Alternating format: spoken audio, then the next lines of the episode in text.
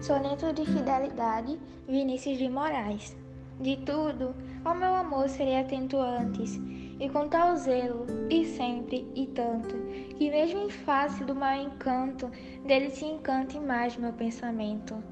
Quero vivê-lo em cada bom momento, e em seu louvor, ele espalhar meu canto, e rir meu riso, e derramar meu pranto, ao seu pesar, ou seu contentamento. E assim, quando mais tarde me procure, quem sabe a morte, angústia de quem vive, quem sabe a solidão, fim de quem ama, eu possa me dizer do amor que tive, que não seja imortal, posto que é a chama, mas que seja infinito enquanto dure. Marcos Vinícius Melo Moraes, mais tarde com Vinícius de Moraes, nasceu no dia 19 de outubro de 1913 no Rio de Janeiro. Foi poeta, compositor, dramaturgo e diplomata. É importante ressaltar que Vinícius é um dos maiores compositores da música brasileira, além de ter sido um dos fundadores da bossa nova. Ele foi chamado de poetinha mais tarde porque o seu principal destaque foi o amor e as suas interligações, como a saudade e carência, o desejo e a paixão. Ele faleceu no dia 9 de julho de 1980, com aproximadamente 67 anos.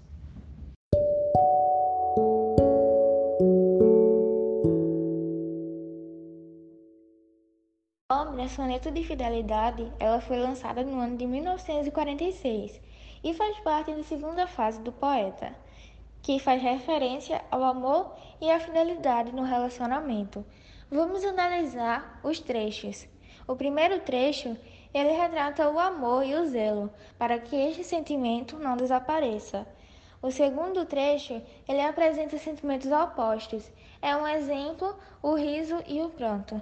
O terceiro trecho, ele retrata que a morte é o fim do amor e pede para que a mesma não chegue tão cedo. E o quarto trecho, ele retrata a chama do amor. É uma metáfora utilizada, pois, segundo o poeta, o amor é igual a uma chama, não dura para sempre.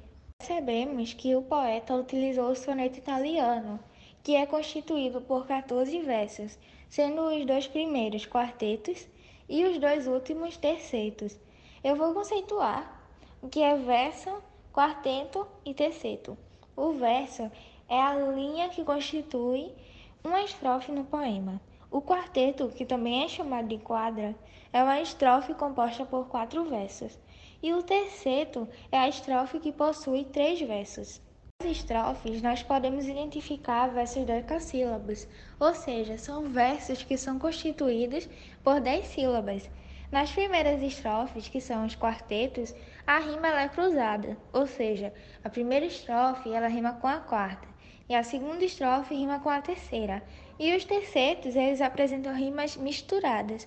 São exemplos de rimas: atento com pensamento, tanto com encanto, momento com contentamento, canto com pranto e procure com dure.